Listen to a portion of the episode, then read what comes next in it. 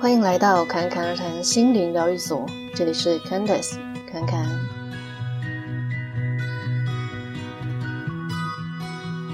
今天呢，我们要来分享的是关于自己的日变节律。那我想有些人可能不知道这是什么意思哦。那其实这四个字呢，是灵感来自于一本书。那那本书其实是在讲阿育吠陀的啊、每天的时间的变化啊，还有呃季节的变化这样。那我们的生活要如何去因应这个大自然季节啊这些的转变，在我们生活中可以做一些调节这样。但是今天呢，我们要来讲的是关于我们自己的日变节律，就是我们每一天不只是大自然，我们自己的状态，我们自己的心情。都很有可能会每天都不太一样。有时候你可能想要早起一点，有时候你可能想要睡晚一点，又或者是你有时候工作比较忙，有时候又比较闲。那每一个人的生活节奏也都不太一样。有些人可能就是朝九晚五的工作，有些人可能是呃排早晚班啊。那有些人又可能是嗯、自由工作，所以他的时间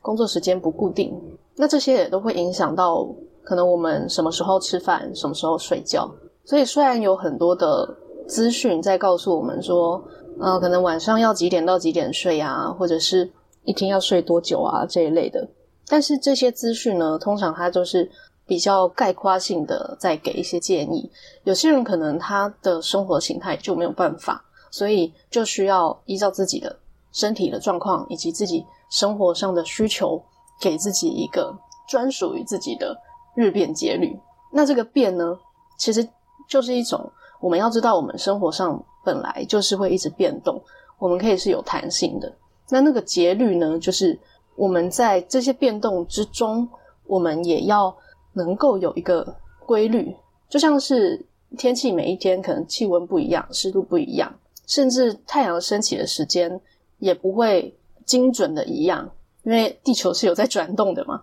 但是它大致上。会有一个规律在，所以不会在这些细节的变动上导致好像很混乱。想想如果哪一天太阳突突然 不升起来了，或者是下午四点才突然升起来，那不是就变成一种啊错乱的感觉？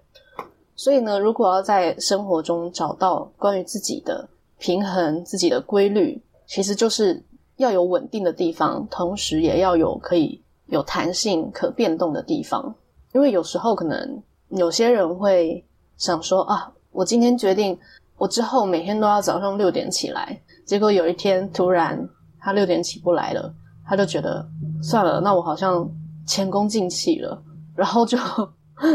放弃了这件事情。那关于这个，可能以前比较多人在讲的是啊，养成好的习惯啊这一类的，无论你是呃几点上床睡觉啊，还是嗯周休二日啊，或者是在什么时候。让自己放松啊，什么时候要打起精神工作啊，这一类的，可能是在讲一些关于习惯的部分。但是有时候习惯它会沦为一种僵化，所以不如就是说，我们有意识的，而且有弹性的走在自己的规律上。但是要找到自己的规律呢，就必须要很清楚的觉察自己每一天的状态。比如说，你早上起床的时候，你都是几点起床？然后你起床的状态是什么？是有精神的吗？还是觉得很累？那在工作日起床，还有跟在假日起床的感觉有不一样吗？那再来就是你的早上、下午跟晚上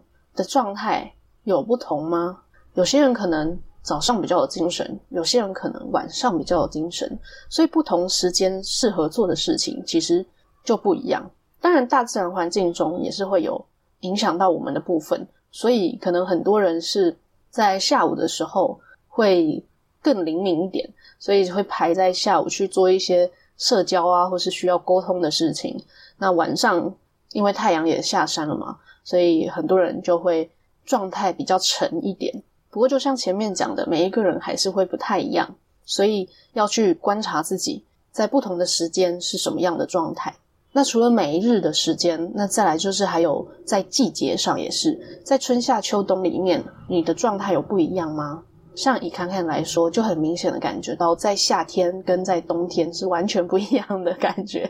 冬天就真的会有一种啊，好像要冬眠呢，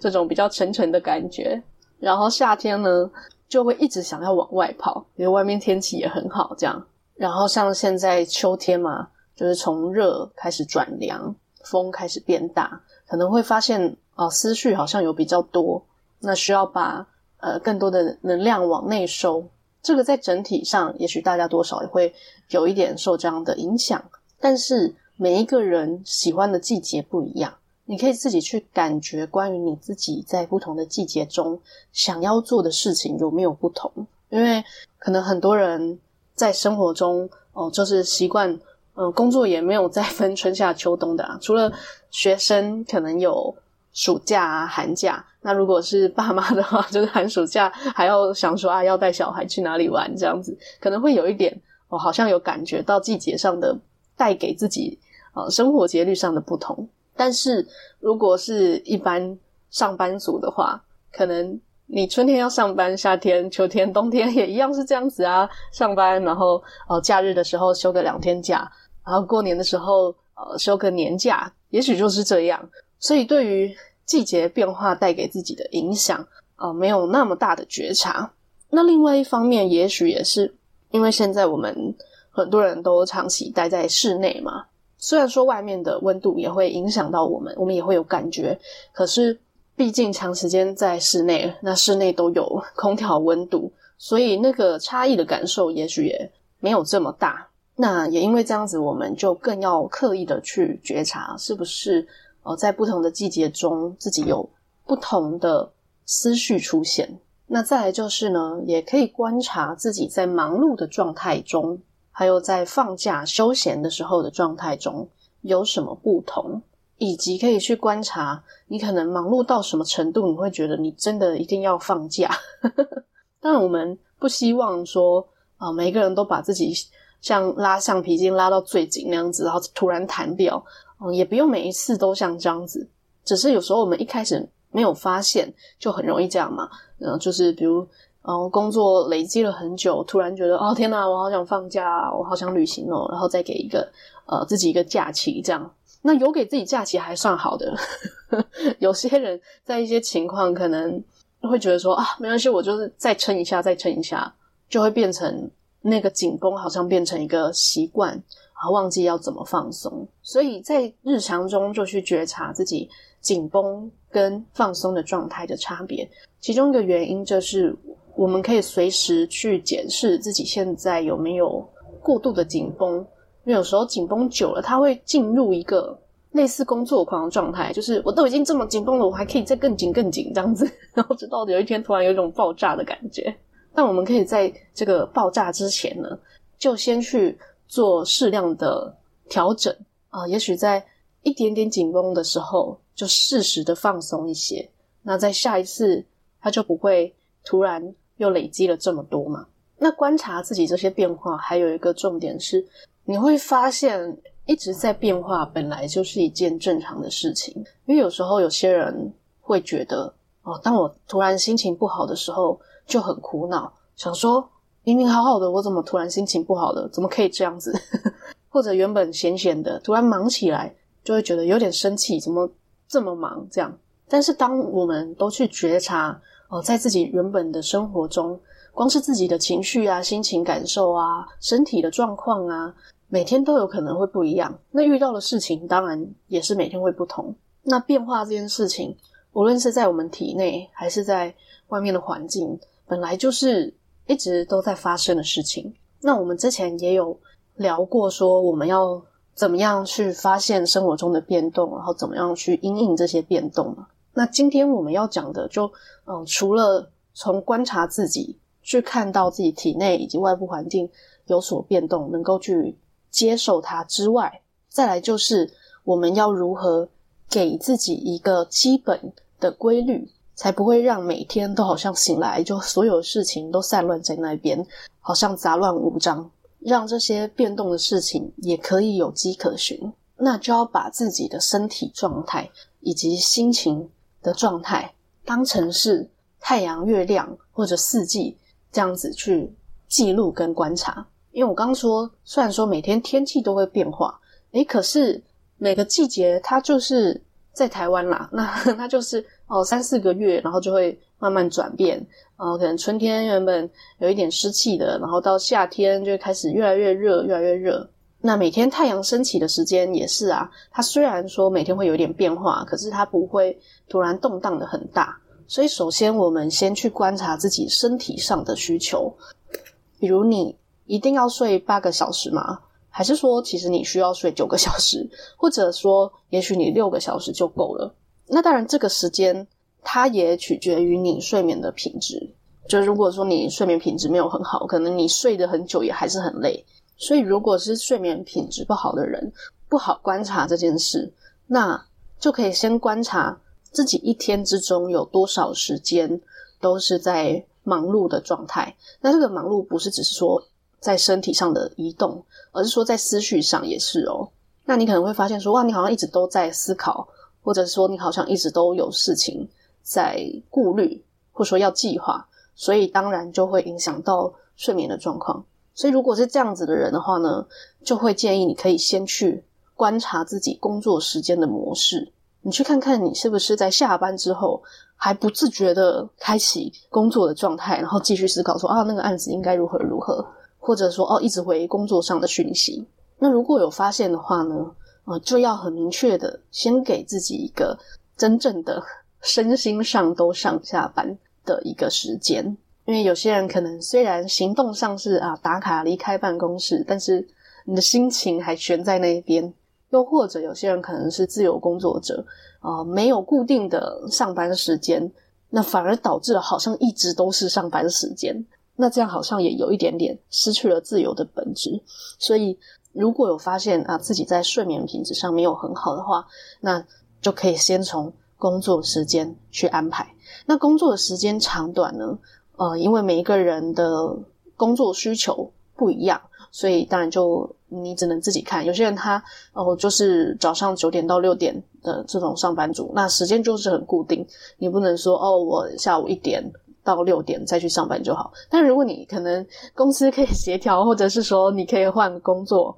应该说，你如果想要换工作的话，你想要让它变成是更符合你自己生理时钟的需求，那当然也是没有问题。只是说，在这个阶段中啊，我们只是先去觉察自己觉得最舒服的工作时段跟时长短。有些人每天可能可以工作八个小时，有些人可能四个小时就觉得很累了，有些人可能哦两个小时，这个都没有所谓的好坏哦，因为有些人可能习惯了，觉得。哦，工作不就是要一整天？像我刚刚说，哦，六点到九点，可能七八个小时。然后，那我就是一天工作四个小时，我就觉得整个人疲乏掉了。那是不是我的问题？那只能说，就是真的每一个人不一样，以及每一个人工作效率其实也不同啊。嗯，有些人虽然工作八个小时，可是他做的事情跟一些人做四个小时可能是一样的，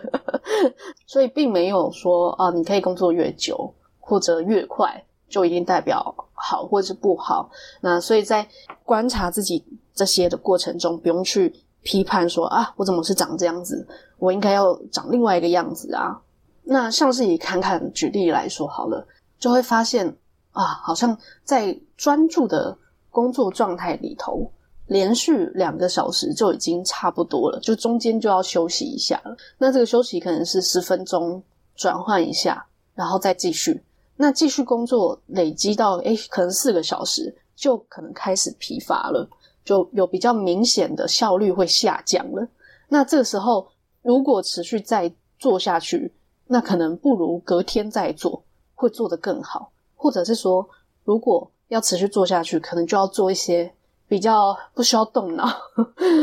比较简单的一些事情，这样。所以这个觉察也可以让我们在工作安排上呢，可以有一个先后顺序。因为每个人的工作内容可能不同，但是有时候有一些部分可能是需要动脑的，有时候可能就是花时间，但是不需要动脑的。那有一些是可能需要跟别人沟通交际的。那当我们能够去觉察自己的状态，什么时候疲乏，或是说什么时候是能够注意力最集中，那我们就可以把呃，也许越需要动脑的。放在自己专注力最好的那个时段上面，那讲到这边，虽然我们是在讲身体跟心理状态的日变节律，但是你会发现啊，如何工作、工作的模式，其实也都概括在这个里面。因为很多人身心的状态会混乱，也是源自于在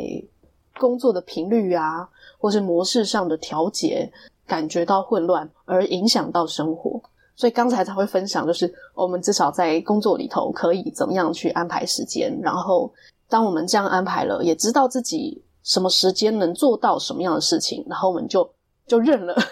就承认啊，我们今天就是只能做到这样子了，好，下班这样。但有一些人可能会觉得有例外啦，就是啊，有些案子真的是老板叫我现在就要赶出来，我真的就没办法到隔天这样，那可能就要看说。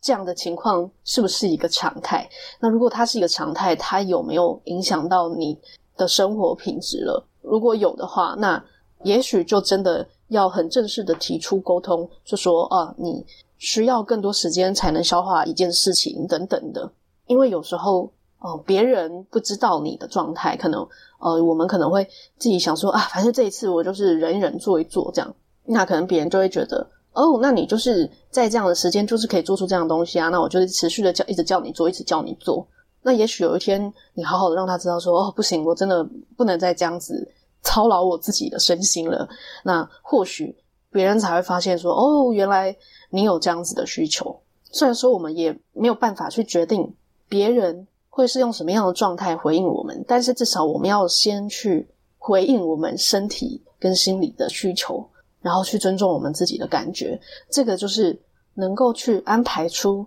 属于自己生活规律的一个很重要的点哦。这样子才不会在哦，当我们安排了出来，可是我们好像老是被别人打破这样。那刚才讲的是观察我们在工作上的模式，那再来就是我们也可以观察我们对于假期长短的感觉。有些人可能呃一天放空，然后就休息个一天，就觉得啊，差不多了。我就想要做点别的事情了。那有些人可能是一放就想要放一个礼拜，然后其他时间再好好专注做别的事，这样子。那有些人呢，可能呃，像一般来说，可能周休二日嘛，那也许这两天哦，他连续的这样子休息，他就 OK。但有些人可能会想要认真工作两天，然后休息一天，然后再工作个三天，然后再休息个一天。又或者是如果有些人工作模式上许可的话。他可能喜欢工作一天，然后休息一天，工作一天，休息一天，啊、不用去想说啊，这个怎么可能？没有不可能啊，就是 就是现在的工作形态有非常多嘛，有很多人也是呃自由的工作者啊，或者是自己创业啊。那比较多的这个不能，比较是在于对于自己是否认真工作，然后或者说对于呃工作会有一些既定的印象，觉得一定要如何如何。这就像是呃很多。可能欧洲地区啊，来看亚洲地区的人工作，就会觉得哇，我们真的是工作狂诶，可能下午两三点就没有在工作了。这样。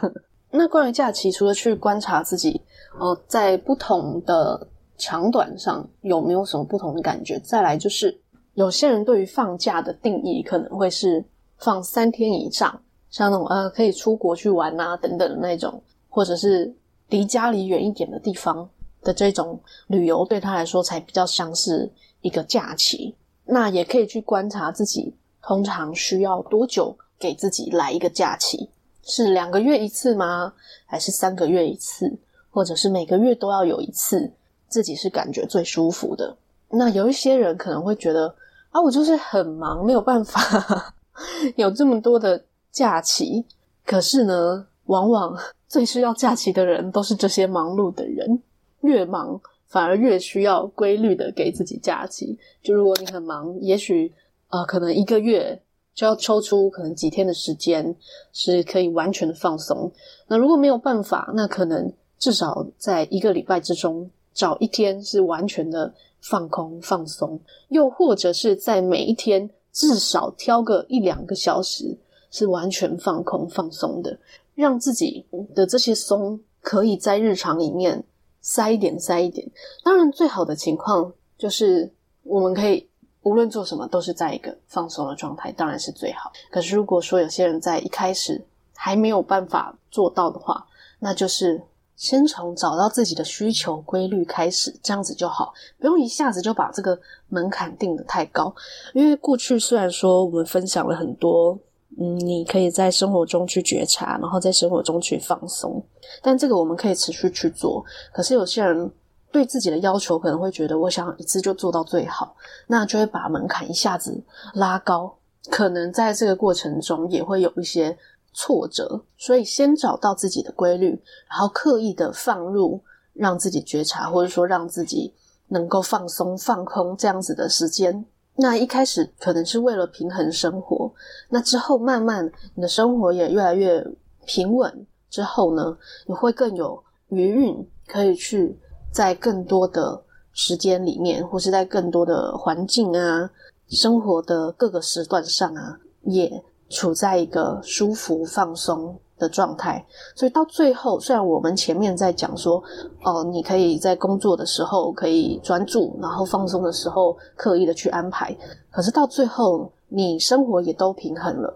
那也许你可以无论在做什么，你都可以像是把它当成假期一样，这样在玩啊，然后这样子放松，把工作啊都当成是哦、在玩乐，在体验一个假期一样，这样子当然是也很棒。所以前面我们在说的这些日变节律，找到自己的规律，它是一个阶段性的。那如果说我们哦发现好像大概知道自己的规律之后呢，也要有一个弹性，知道说这些也许会变动的。也许你需要的睡眠时间，呃，每个季节就是不一样，或者随着你工作的忙碌状态，你需要安排的假期长短可能也不同，或者呢，又因为你心境上的转变，所以。你需要让自己完全放空的频率可能也不同，那我们就允许这些变化，然后呃给自己一个能够微调的弹性，这样我们在生活中呢，就可以在一个比较张弛有度的状态之中，就可以在有想要做的事情的时候有行动力可以去做，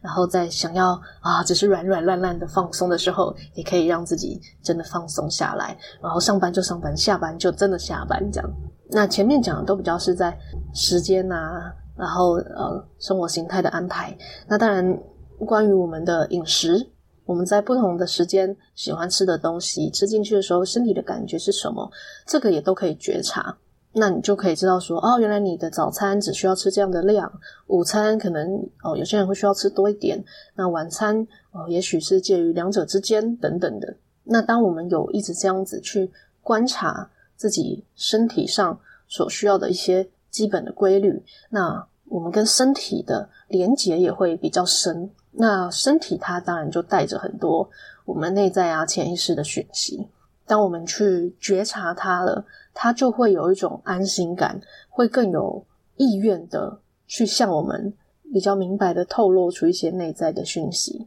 好，那这个呢就是大致上这一集的内容啦。那刚才后面有讲到关于身体藏着很多潜意识的讯息，所以继上一次跟你们分享秋冬的疗愈工作坊新的模样，现在呢，我们也有另外一场是针对跟身体对话的疗愈工作坊，一样是有平日场跟假日场，在十一月八号跟十一月十八号，那也是侃侃跟另外一位疗愈师安吉妙一起合作的一个身体疗愈的工作坊。那过程我们会用一些呃身体搭配自然元素的自由律动啊，还有吟唱的疗愈。那再来也会练习身体的感知，就是我们如何去觉察自己的身体。那再来呢，也会搭配零极限去做一些疗愈清理的冥想。那最后也会给大家一些牌卡的指引，适合给一些啊你想要对身体有更深一层的连结，又或者说，哎，你觉得身体有一些记忆，或者说。嗯，疼痛，你想要去释放一些细胞记忆的人，那再来就是，如果你想要让身体放松啊，让身体感觉更滋养、更滋润，你也可以来；又或者你单纯的是啊、想要练习身心的觉察，或者对身体疗愈感兴趣，都可以欢迎你可以来这个三小时半日的工作坊哦。那链接我一样放在资讯栏，有兴趣的话就可以点进去直接报名。那名额也是最多八个。然后在十一月六号之前也是有早鸟的优惠，所以如果你觉得嗯这是你需要的、你想要的，你就可以先去报名。好，那这一集最后就真的到这边啦。那也欢迎呢去追踪节目的 Instagram ccrt 点七七七。最后，一样祝福你有一个幸运又美好的一天。谢谢你的收听，我们下集再见。